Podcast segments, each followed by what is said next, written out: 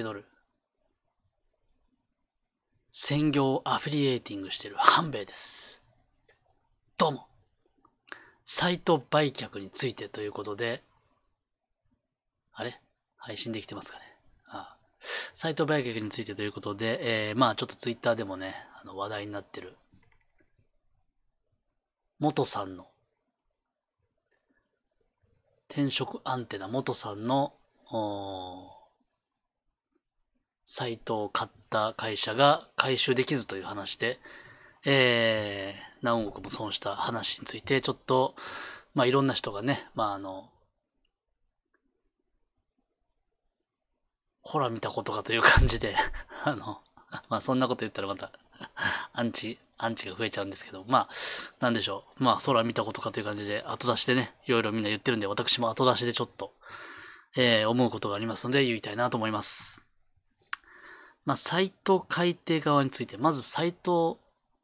アフィリエイトサイトを買おうと思ってる人側の話なんですけども、まあ、そもそも SEO メディアは SEO が上がってるからこそ価値があるんですよね。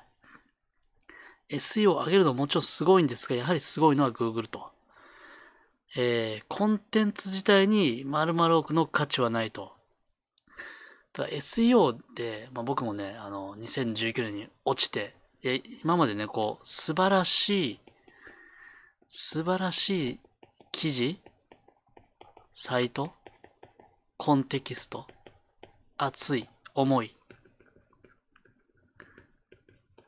これが価値があると思ったんだけど、まあないこともないんだけど、まあ、ほぼないわな。SEO で上がってるからなんです。なのです。だから、どんだけ素晴らしいサイトを作ったとしても、SEO で上がってなかったら、もちろん誰も見ないし、えー売れません。で、じゃあその素晴らしいサイト、SNS で拡散して、ツイート、ツイッターとかやったところで、そんな見ないです。だからそこまで コンテンツに価値はなかったんだと。まあ昔ね、僕も結構特化ブログ、投資ブログでやったんですけども、あれは俺の熱い思いだと思ったけど、SEO で上がってるから素晴らしいだけであって、SEO で下がってしまったら、もうね、なんかもう全てが陳腐に見えました。で、やっぱり何がすごい、だから SEO 上がれば、どんなしょぼいサイトでも、ぶっちゃけ、まあ、根本さんのやつだったら転職サイトおすすめとかでしょうけど、まあこれで上がれば、で、まあ1位とかになれば、ぶっちゃけどんなコンテンツでも、どんだけしょぼいコンテンツであったとしても、それなりには売れると思います。まあ、もちろん持ってき方でね、CVR は変わると思いますが、ただまあやっぱり、5位と1位の差はやっぱあると思います。全然1位やったらもう、もう脳死で買う人が多いんで。転職サイトおすすめ1位の記事だったら。だから、うん、正直、えー正直こういう言い方したらちょっと失礼なんだけど、誰でもいいちゃいい。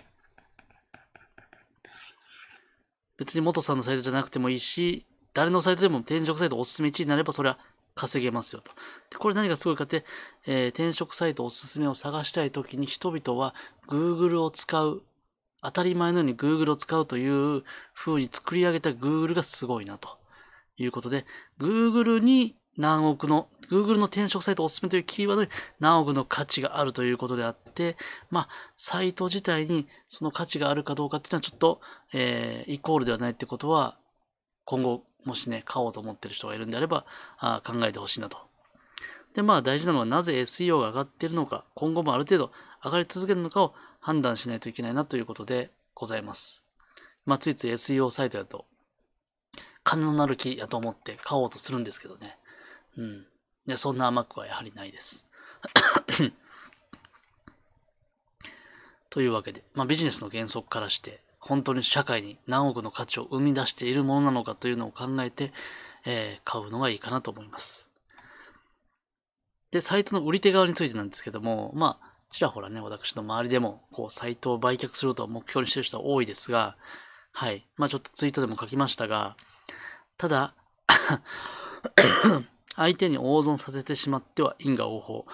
まあ、いつか自分に返ってくるので注意が必要。まあ、これはね、ちょっとなんか、言い方悪いかもしれないですけど、やっぱりうん。何億と、まあ何億なんてなかなかね、私の身近な人にいないですけど、何千万かで売って、えー、すぐ飛んで、夫婦助かったじゃなくて、やっぱり相手がすごい不幸な目に遭ってるわけですから、そういうことをしてしまうと、やはり、まあ、周り巡ってね、今後のビジネスとか人生において、えー、ツケが、ツケになってしまうと思いますので、まあ、まあ何せ売ろうと思ってる人っていうのは、やっぱりこう、リスクがあるって知ってるからね。リスクが高いと。で、まあそうだね。早く、早く逃げ切りたいみたいな風な思いだと思うんですよ。まあ別にそれが悪いとは言わないですけど、やっぱでも、それが分かってた上で人にリスクを負わすということになりますので、まあ、買いたいから売ったんだよみたいな感じにはなるかもしれないですけど、やっぱり SE を分かってる身としては、うん。ウィンウィンな取引をすることをした方が、それは長期的にはいいと思います。短期的にはね、一気に何億で売れてラッキーみたいな感じになるかもしれないですけども、まあできれば相手も成長するような感じで、うん。お互いウィンウィンとなるような感じで、まあ別に今回はそんなつもりはなかったと思うんですけど、まあ今後売る、売ろうと思ってる人がいたら、まあ自分さえ良ければいいという売り方じゃなくて、相手もしっかりとプラスになるような取引をしていくことで、お互い成長して、さらに、えー、良くなると思いますので。というわけで、ありがとうございました。何度も質問 OK？半米チャンネル最強でということで。じゃあちょっと最近あの、とか、久々に、久々に北原さんの、北原トニーさんのチャンネルを覗き見したんですけど、気づけばチャンネル登録者数2万人超えてて、動画も1万再生以上されてて、すごいなと。いつの間にやと。やっぱり、ストイックにやってはるなと。なんかね、しょ、オープンした頃はなんか、チャンネル登録数も2、3000で、ああ、ああ、再生数も数百で、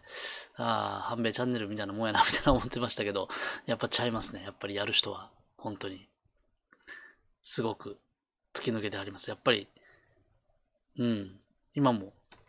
結構ほぼ毎日更新されてますし、やっぱそのくらいやらなきゃダメだなと思いましたね。僕とハヤタマンチャンネルは見習って頑張っていかないといけないですね。というわけで、というわけで、